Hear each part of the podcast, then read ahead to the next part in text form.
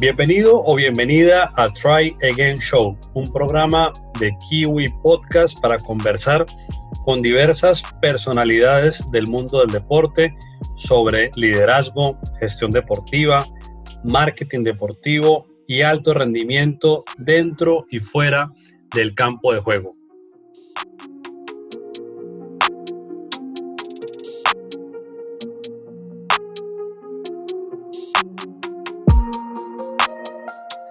Hoy en su tercer episodio con un gran amigo, hace parte de la Casa Kiwi, José Manuel Diosa. Todos los de el mundo del rugby lo conocen en Colombia, sin duda. Sin embargo, nos pueden escuchar personas que son del deporte, pero que son nuevos y que no conocen mucho de rugby. Entonces, lo quiero presentar, José, con algunos pergaminos que usted se ha ganado y usted mismo ha labrado en este proceso. Y ahorita usted nos va a contar un poquito más. José Manuel en este momento es estudiante de la licenciatura en Educación Física y Deporte de la Universidad San Buenaventura.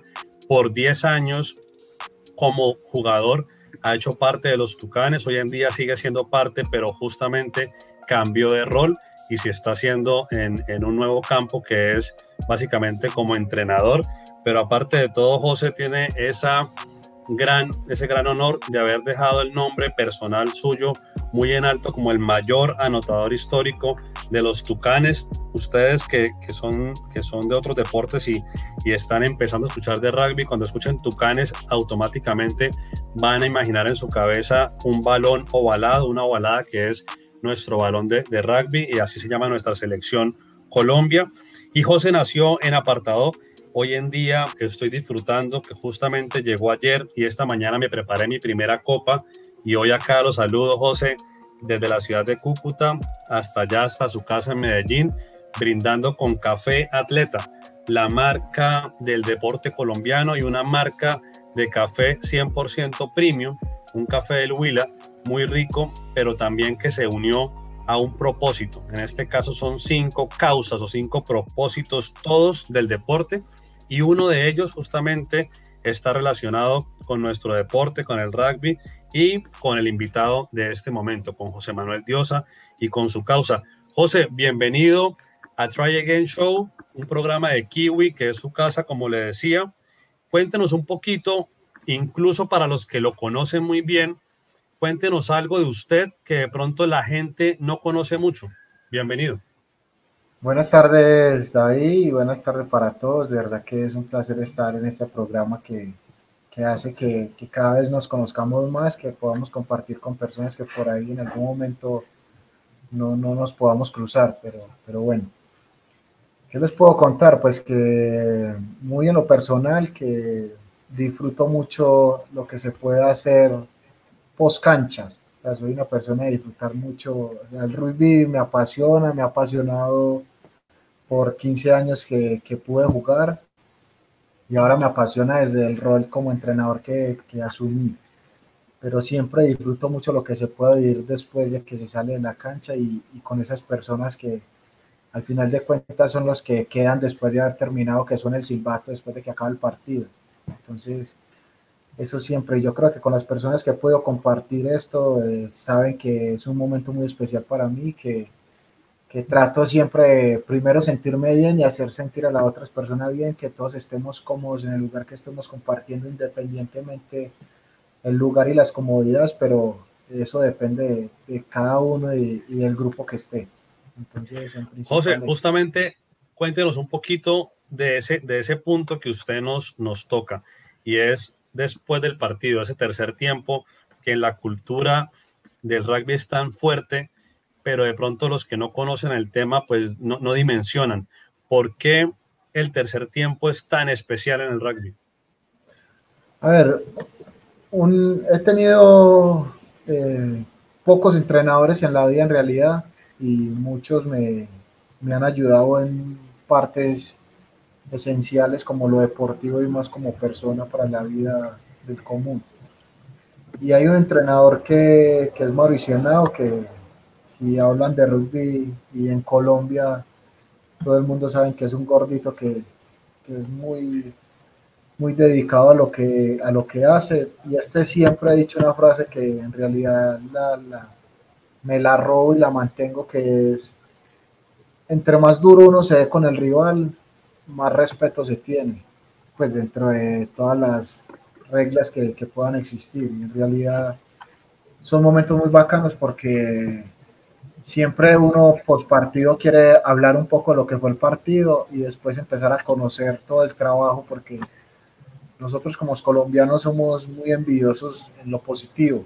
siempre queremos saber más del contrario para saber de qué manera poderlo atacar después y poder sacar provecho de eso. Entonces, digamos que son momentos fundamentales tanto como la previa del partido, durante el partido y post partido, porque es lo que te va a retroalimentar para después seguirte preparando de la mejor manera.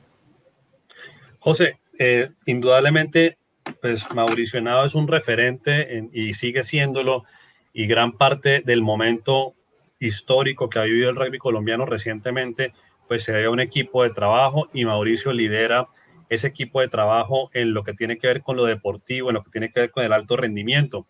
En ese punto del alto rendimiento, usted recientemente, cuando aún era jugador, recibe la cintilla de capitán de otro gran amigo, que cuando hablan de clubes, pues Sebastián está en otro club, usted está en Gato, Sebastián en Duendes, y, de pronto representa lo que usted acaba de decir. En los partidos se han dado duros, se han enfrentado los dos, los dos clubes, pero ya después del partido, en el tercer tiempo, son grandes amigos. Y en los Tucanes, pues además de, amigos, son compañeros, han, vivido un proceso y Sebastián también decidió retirarse y usted recibe ese legado, un legado, como usted mismo lo decía hace un momento, pues un estándar muy alto y, y la mejor persona para recibirlo sin duda era usted. ¿Cómo fue, digamos, esa experiencia de recibir la cinta de capitán de Sebastián Mejía?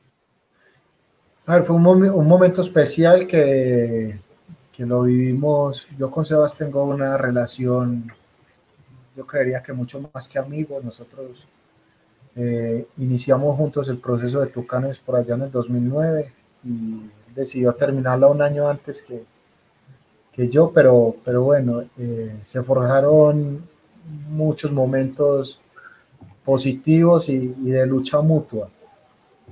Y recibirlo esto y el él mismo vino y me lo dijo, yo ya no doy más, yo me voy a dedicar a ser entrenador, pero yo quiero que, que vos sigas con el legado de ser capitán, yo lo he venido hablando con los entrenadores y con el staff, igual esto se va a hacer público y, y yo quiero que lo asumas de la mejor manera, creo que estás en un momento súper bacano y, y, que seguro no, no te va a quedar grande esta situación.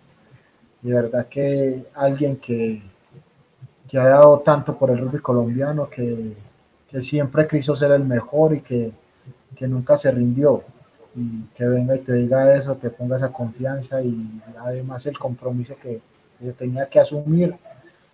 Y al final pues de la carrera pude charlar con él y preguntarle qué tal lo hice, porque es bueno también tener las críticas constructivas de, de alguien tan cercano y que había dejado esta responsabilidad mía. Él me dijo, no, todo súper bien y aparte lo tuve ese año como, como entrenador y, no, ahora somos compañeros de trabajo y, y, trato de seguir haciendo lo mejor para, para él y para el rugby colombiano. José, cuando decides retirarte, estás retirándote en el momento más alto a nivel competitivo de nuestro rugby. Justamente le ganamos a Paraguay, Tuvimos un partido muy duro en Medellín en el Estadio Cincuentenario contra Uruguay. Eh, y bueno, e, este año no sabíamos y no esperábamos que fuese un año de, pandemia, pero este año arrancó teniendo jugadores nuestros colombianos en distintos clubes de Sudamérica, en lo que iba a ser la primera, el primer gran año de esta competencia a nivel profesional o semiprofesional del rugby en Sudamérica, la conformación de la liga. Colombia incluso también iba a recibir de, visitante algunos partidos y ahí te retiras. Entonces, me gustaría volver al 2009 cuando fue tu primer año con Tucanes. En ese primer año 2009, José, con Tucanes, ¿cuál era tu sueño más loco? No sé, no sé si el sueño más loco hace 10 años era lo que, está, lo que estamos viviendo hoy, o por más soñadores que eran ustedes en el 2009, no se alcanzaban a imaginar la realidad de hoy en el 2020? El, eh, sabes que es muy buena pregunta porque, digamos, he tenido la posibilidad de vivir varias generaciones de lo que ha sido el rugby colombiano. O sea, yo, me, yo arranco la selección allá en el 2009 con una camada de jugadores que muchos venían desde el 2003, 2004. O sea, que son pioneros indiscutibles de lo que es el rugby colombiano hoy. Y pude compartir con ellos un par de años y luego eh, arranca la nueva generación que era Sebastián, en su momento Manotas y yo, y fue pasando muchas más personas dejando un granito de arena. Pero entonces allá en el 2009, la verdad que, que era como, nosotros éramos como la visión de lo que Mauricio Nao en su momento quería, que era empezar a cambiar toda esa paradoja que tenía el rugby colombiano, de empezar a creer que, que no nos podíamos juntar solo una vez al año para jugar el suramericano, sino que teníamos que tener mucha más preparación si queríamos estar donde estamos hoy, o sea, compitiendo con los mejores del continente y siendo eh, admirados por, por el rugby del continente. Y yo creo que eso es muy positivo. Entonces ahí arrancó todo ese proceso. Muchas veces y en algunas conversaciones escucho que el, el, tema del alto rendimiento apenas arranca para, para, el rugby colombiano. Yo creo que no es así. O sea, que, que eso sí requiere de muchas más cosas, pues, que, que, el alto rendimiento, que si no lo tenés por ahí no te va a dar, pero yo creo que esto se, se empezó a escribir mucho más con unos años de anterioridad, porque en la manera en que nosotros nos preparábamos, yo creo que para mí era alto rendimiento, o sea, era tipo alimentación, cantidad de horas de entrenamiento, cantidad de horas de videos, eh, ¿qué más? Eh, tipo de indumentaria que usábamos, porque no todo el mundo usaba lo que nosotros podíamos tener y, yo creo que esos pequeños detalles hacen que también el alto rendimiento crezca, porque si no, puedes tener cualquier cantidad de jugadores, pero si no tienen las condiciones ideales, no van a poder estar en alto rendimiento. Que ahora nos vemos eh, un poco más cercano con lo que es Argentina, Uruguay, lo que es Chile y, no estamos tan lejos. O sea, para lo que estábamos en el 2009, que si nos encontramos un Brasil o un Uruguay 15, nos iban a, a meter no sé cuántos puntos. Y a Uruguay 15 lo tuvimos ahí, a Brasil lo hemos tenido ahí y a Chile cada vez lo vemos más cerquita. Entonces, yo creo que el alto rendimiento empezó por allá en esa era de 2009 para acá, sin dejar de un lado todo el trabajo que habían hecho los, los que arrancaron con esta película del rugby colombiano, pero que se empezó a transformar con los, con los años cuando iban pasando. José, así como nosotros, como Tucanes, hemos llegado a sacar una brecha de ventaja versus otros países, en algún momento, como usted contaba, en el 2009, por ejemplo, enfrentarse con Costa Rica podía ser un partido parejo, incluso Venezuela de pronto era un partido bastante parejo y hoy en día tenemos una ventaja importante frente a Perú, Venezuela, eh, el mismo México que también le hemos ganado. Y esa, eso que sucede a nivel de países, cuando miramos el país de nosotros y cuando miramos Colombia entre las regiones, encontramos unas brechas muy anchas, muy grandes entre Antioquia y el resto de regiones. Incluso Bogotá siendo nuestra capital y, siendo el lugar de mayor concentración de habitantes, aunque Bogotá tiene un proceso interesante ahorita con una nueva directiva, están trabajando bastante fuerte, pero hoy se notan muchas brechas en las regiones.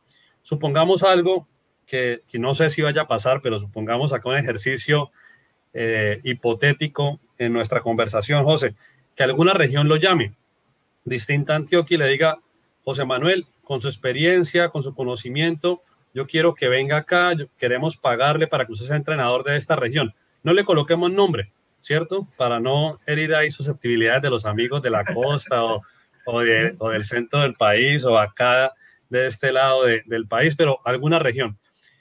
Hoy en día, ¿cómo ve usted las cosas? ¿Cómo una región distinta a Antioquia podría subir el nivel para hacerle una competencia más fuerte a lo que es Antioquia? Y tu pregunta con lo que es la realidad del rugby colombiano ante el continente, ¿sabes? Eh, hemos tenido, tuvimos un entrenador y asesor en su momento argentino, que fue Frankie Scarpinelli. Y yo creo que él, o sea, cuando él vino y se dio, se dio cuenta de lo que era el rugby colombiano, él dijo, es que no es tan lejos, que hay que hacer pequeños detalles. Y yo creo que eh, y no es por debajear a nadie, o sea, a ninguna persona, siempre cada quien va a tener un conocimiento diferente, va a ver las cosas desde otro punto de vista y eso hace que el conocimiento se pueda replicar y se pueda reforzar. O sea, no es que aquel sabe más que el otro, no es que no. O sea, cada quien tiene su punto de vista y, y desde ahí parten las grandes aventuras. Entonces yo creería que sea, yo nunca he estado cerrado como jugador y como entrenador ahora de poder ayudar a otra región.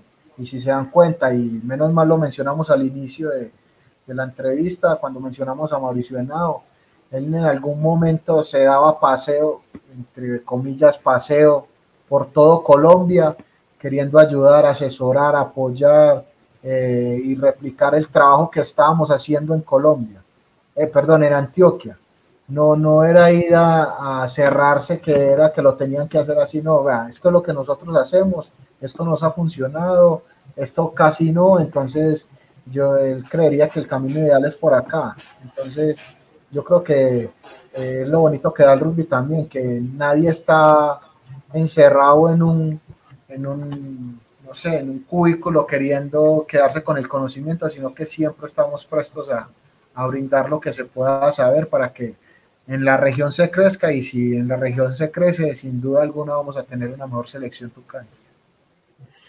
Así es. La incidencia de la universidad dentro del, digamos que el mundo del rugby, si lo viéramos en, en, Antioquia, la incidencia de la universidad ha sido determinante. Esto, esto lo digo un poco para entender el modelo y que una región no lo hablo por Norte, ni por, ni por Santander, ni, ni por Atlántico, porque ya tienen un camino recorrido muy fuerte. Pienso más en regiones donde hasta ahora están iniciando, que de pronto son preliga, que no han conformado su liga. Eh, en el modelo de ustedes, la universidad fue determinante para lo que posteriormente fueron las fases intermedias para la conformación de clubes. Todo arrancó de la universidad. Eh, era lo que te decía, o sea, todo va sumando. O sea, si en algún momento se obvia el tema de la universidad, seguro no tuviéramos la preparación que tenemos hoy, seguro no tuviéramos el conocimiento que nos pueda impartir la universidad como tal. Y, y como se puede mencionar en algún momento, si los empíricos creadores de lo que es el rugby colombiano hoy no hubieran creído en eso, pues tampoco fuéramos lo que, lo que somos. Entonces, yo creo que es de parte y parte, no es solo decir que la universidad o que las personas que eran independientes lo hacían. Entonces yo creo que es algo muy mutuo.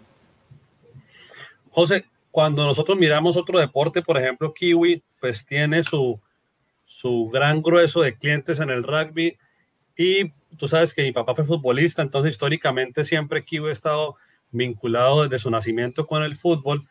Las escuelas de fútbol justamente por ser escuelas, deporte formativo, pues tienen esa inclinación hacia, las, hacia los niños, las niñas, eh, edades tempranas. En este momento, ¿cómo estás viendo ese comportamiento de las edades pequeñas, de las edades de, de niños, de 10 años, de 8 años? Eh, yo sé que en Medellín están las escuelas deportivas del Instituto de Deportes allá en Medellín, pero fuera de esos programas, que son programas que están muy relacionados con lo público, los clubes, cómo están manejando ese enfoque hacia los niños y hacia las niñas. La verdad es algo muy positivo porque ahora sin duda alguna, cuando uno llega a cualquier club, porque he podido visitar algunos acá en Medellín, incluso algunos de la costa, incluso algunos de Bogotá, y cuando llegas hora y treinta antes de la, de que inicie el entrenamiento de la primera división, encontrás niños y niñas jugando. tienen un referente del club encargado de esos niños y niñas, ya sean hermanitos, hijos, sobrinos, eh, niños cercanos de, la zona donde entrenan, que están dispuestos para, para conocer del deporte.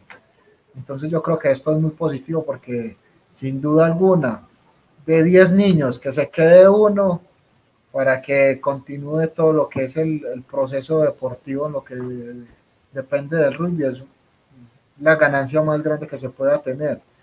Entonces, si empezamos a sumar la cantidad de clubes que hay en las ligas y eso, y de eso cogemos un niño que desde los 6, 7 años empezó a tocar un balón ovalado, cuando tenga 15 años va a ser un jugador con cualquier cantidad de estímulos de entrenamiento encima.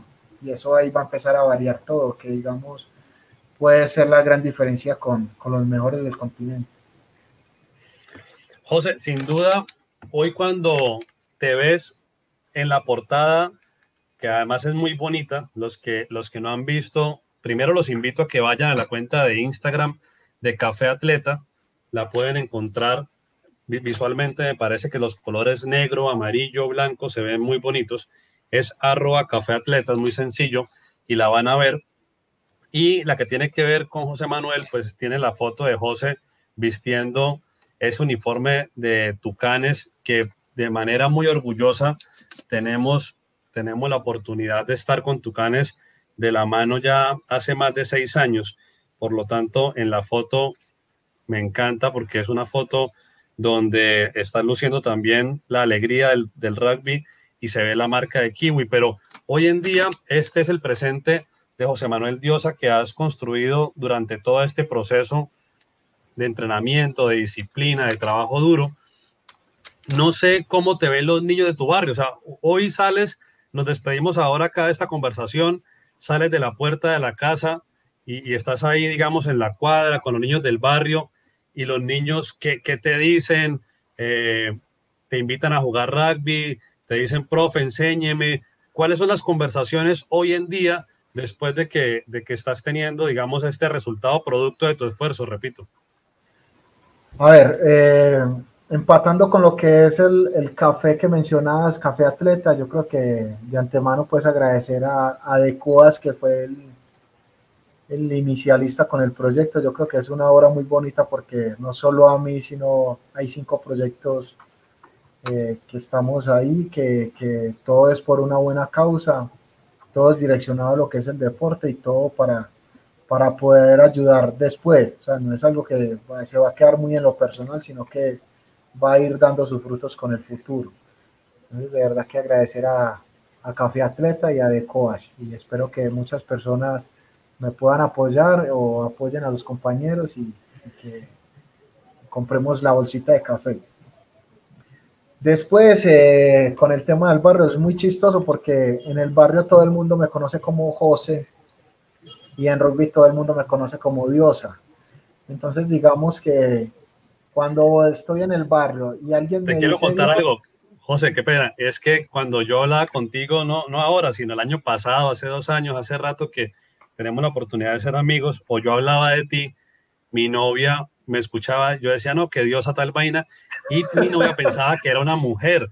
Un día no se aguantó y me dijo, pero ¿quién es esa vieja diosa? Yo me empecé a reír, no, no, no, venga y le muestro, es que es un amigo. Eso me hace acordar ahora que, que dice lo de diosa hermano, eh, aguantada pensando que era una vieja. No, no, no, no, era, no, quizás no eres el único y no serás el último tampoco, entonces ahí puedes estar tranquilo. Pero entonces lo que te decía era que hay esas dos, tengo esas dos identidades, lo que es el rugby y lo que es mi barrio. Entonces, cuando yo estoy en mi barrio y alguien me dice diosa, yo sé que va directamente ligado a lo que es el rugby. O sea, es mi imagen en lo que he podido dejar y como las personas me pueden conocer ahí en el deporte.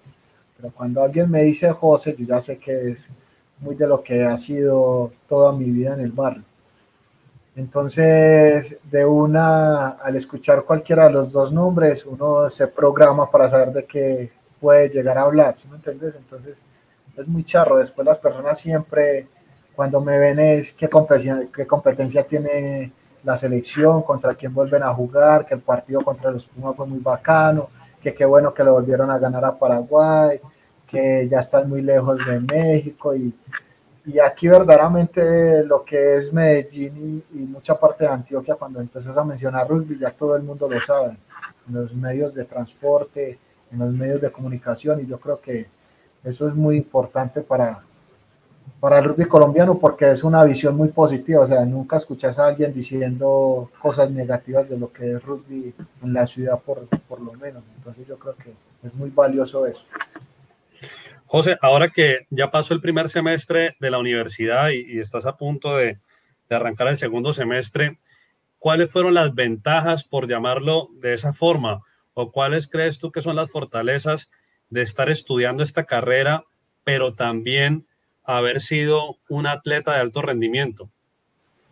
Eh, eh, mira que tengo 30 años, próximo a cumplir 31 y digamos que llego a la universidad como primíparo, eh, siendo quizás un, uno de los mayores del grupo, pues tengo, tuve compañeros en el primer eh, semestre que recién se habían graduado del colegio, o sea que tenían 17 próximos a cumplir 18 años, entonces era muy, muy chistoso eso. Después cuando, digamos, en las presentaciones eh, arrancaba a decir como todo lo que ha sido mi, carrera deportiva. Muchas personas se asombraban porque, eh, bueno, no esperan que, por ejemplo, yo a los 30 años hubiera dejado de jugar.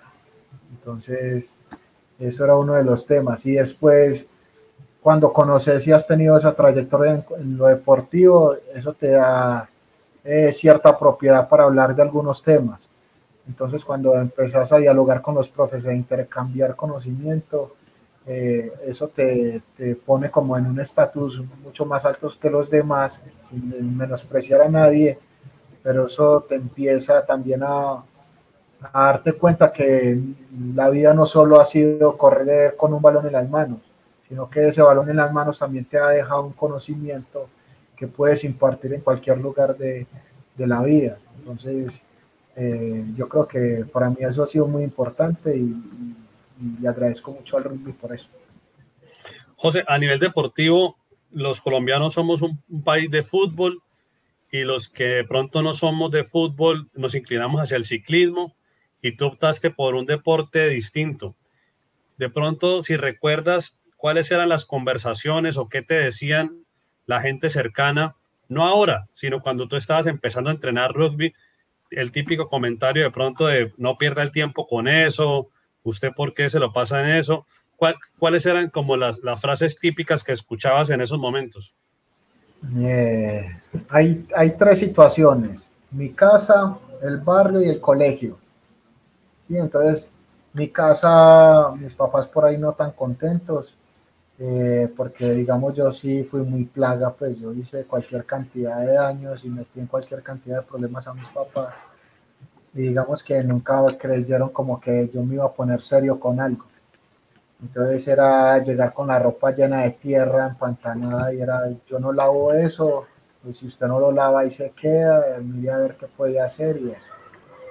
Después en el barrio todos me decían, José está loco, José solo le gusta darse golpes solo le gusta que lo maltraten y, ahí para ahí hay una chorrera de comentarios, pero que iban todos direccionados como que no creían que verdaderamente me iba a poner eh, al 100% lo que era el rugby. Y en el colegio, eh, incluso hace, no sé, antes de entrar en pandemia, tuvimos un encuentro con compañeros y ahí estaba un compañero que me dijo, por allá cuando yo estaba en décimo, Diosa, ¿usted cree que en el rugby tiene, tiene alguna posibilidad de salir adelante? yo le dije, pues yo no sé. Y si usted le pregunta a alguien hoy de rugby, que eso fue por allá en el 2006-2007, yo creería que alguien no te daría una razón o una respuesta concreta. Pero esto me gusta, esto me apasiona y, y yo le estoy metiendo todo lo que puedo justo a los dos meses tengo un viaje a Venezuela y justo de eso tengo un viaje a Bucaramanga, Pereira y arrancar todo ese proceso que por ahí nunca creí que, que, me iba a pasar al tener 16 años, 15, 16 años. Entonces yo creo que eh, me quedo con eso y, y, y respondo a lo que me dices. José, los que te hemos visto jugar, vemos muchas habilidades y, fortalezas. A mí me parece, por ejemplo, la patada una de tus fortalezas, pero personalmente cuando tú te haces esa, autoevaluación, ¿cuáles crees que fueron como tus mayores fortalezas que te ayudaron a sobresalir? Porque muchos quisieron llegar a tu canes y no, muy poco lo lograron. Muchos quisieron anotar tries, pero poco lo lograron. Entonces, personalmente, ¿cuál crees que eran tus mejores fortalezas como jugador? Yo nunca me rendí. O sea, yo, digamos, siempre mi contextura física fue ser delgado, allá con los años y, y, tener y ser muy juicioso con una dieta de alimentación, pude subir de peso. Eh, nunca me vi por debajo de nadie, así midiera 15 o 20 centímetros más que, que yo, nunca eh, lo vi como un monstruo enorme que no podía vencer, entonces eh, desde los 16, 17 años estaba entrenando con mayores, obviamente el rigor físico sí lo sentía, pero así mismo me paraba y le seguía metiendo todo el corazón y todo lo que le podía meter en su momento. Y yo creo que aparte de mi condición de tener una buena destreza como lo es la patada, eh, mi gran fortaleza fue eso, tener siempre una mente fuerte y un cuerpo que, menos mal me resistió para, para, aguantar los embates que tuve en esa adolescencia. José, justamente ya para ir terminando, cuando hablas de mente fuerte y tu mamá, bueno, en tu casa te decían, oiga, pero solo trae ropa sucia y en el barrio se burlaban y en el colegio, uno siempre en el colegio muy casposo, también le hacía bullying a todo el mundo, entonces también se burlaban en el colegio. Mentalmente, ¿qué, ¿qué, te decías para, para ser fuerte y, y, no dejarte doblegar ante esos comentarios o ante esas creencias negativas? No, sobre eso tengo que agradecer y, recalcar que el gordito Mauricio Henao fue uno de los influyentes porque pues te lo digo acá y lo he mencionado en algunas otras entrevistas y, y espacios donde puedo compartir con personas que siempre he querido, siempre quise ser policía y pertenecer pues como a las Fuerzas Armadas de, de, Colombia, del Estado, y, pero no solo ser policía, sino pertenecer como, no sé, a un grupo de investigación. O sea, esa, esa, eso siempre me ha llamado la atención.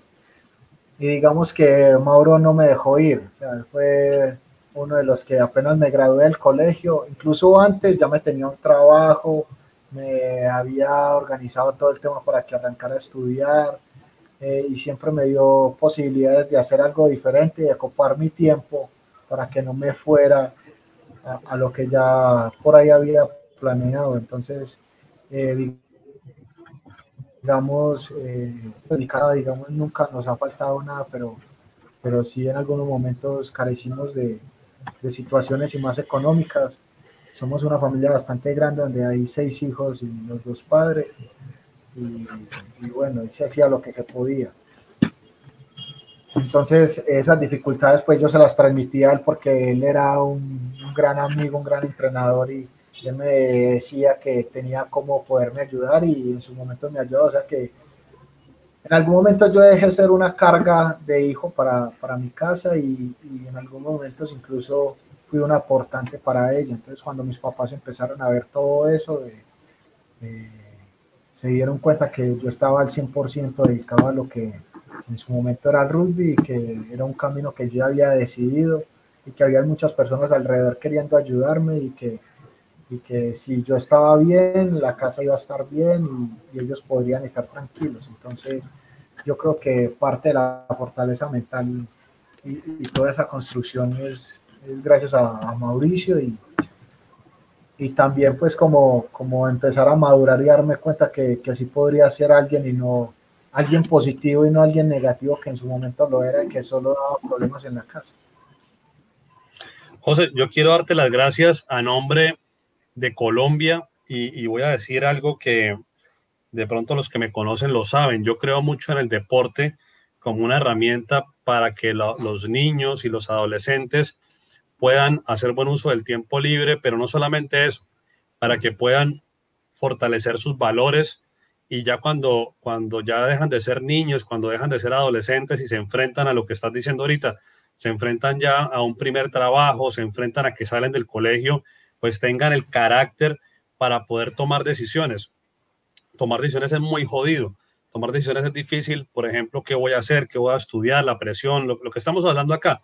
Eso es difícil, pero creo firmemente que el deporte nos ayuda a, a colocar como esa, esa, esa moldeadura del carácter Y voy a leer aquí algo de la etiqueta de Café Atleta en el caso de lo que tiene que ver con tu promesa de valor o con, con lo que estás prometiendo acá.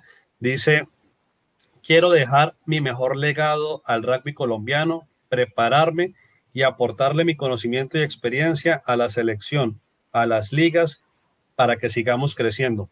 Entonces, mi pregunta aquí o mi curiosidad con esta frase es, ¿qué te lleva a ti o qué te motiva para llegar a prometer esto públicamente? Porque ya, ya básicamente no lo, no lo dijiste en una fiesta familiar, o sea, lo colocaste acá y todo el que está comprando una bolsa de café atleta lo está leyendo. Entonces, ¿cuál es la motivación tuya que está detrás de esto que te impulsa para prometer esto? lo, primero es, es que es poder reflejar ese, eso que en algún momento a mí me, me, pasó y me tocó. O sea, alguien creyó en mí, alguien me dio la oportunidad, alguien eh, puso y quiso sacar lo mejor de mí y eso es lo que yo quiero hacer con el rugby colombiano. O sea, y cada vez que yo puedo hacer una visita y acompañar a otra región en un proceso deportivo, yo lo primero que, que arranco diciendo es, si cada uno tiene la disponibilidad y, lo quiere hacer, las cosas van a funcionar. Puede, y si no, porque puede entrar el mejor entrenador del mundo y si él no quiere, no lo va a hacer, no lo va a lograr. Entonces yo creo que todo empieza ahí, o si uno quiere, si uno le nace hacerlo y si uno se compromete a hacerlo, las cosas se van a dar. Que a uno se les da un poquito más rápido que a otros, sí, pero que ese esfuerzo, ese trabajo y esa dedicación en algún momento se van a dar las, los frutos de ese trabajo. José, en este caso, si no hubieses sido de pronto eh, un rugby, ¿qué deporte te hubiese gustado practicar? Oh, yo hice eh, fútbol hasta los 11, 12 años. Incluso ¿Fútbol tronquiño o, fútbol no, calidosiño? yo jugué para Envigado, Envigado Fútbol Club, quedamos campeones de, de los Paisitas en, el 99. Se perdió Envigado un talento, hermano. Envigado es una cantera de jóvenes con mucho talento en realidad. Y no, la verdad no me vi en algún momento haciendo algo ¿quién diferente. Le pegaba, ¿Quién le pegaba mejor a los tiros libres, José? No, yo no. O, no, yo lo único que, no, él, seguro él.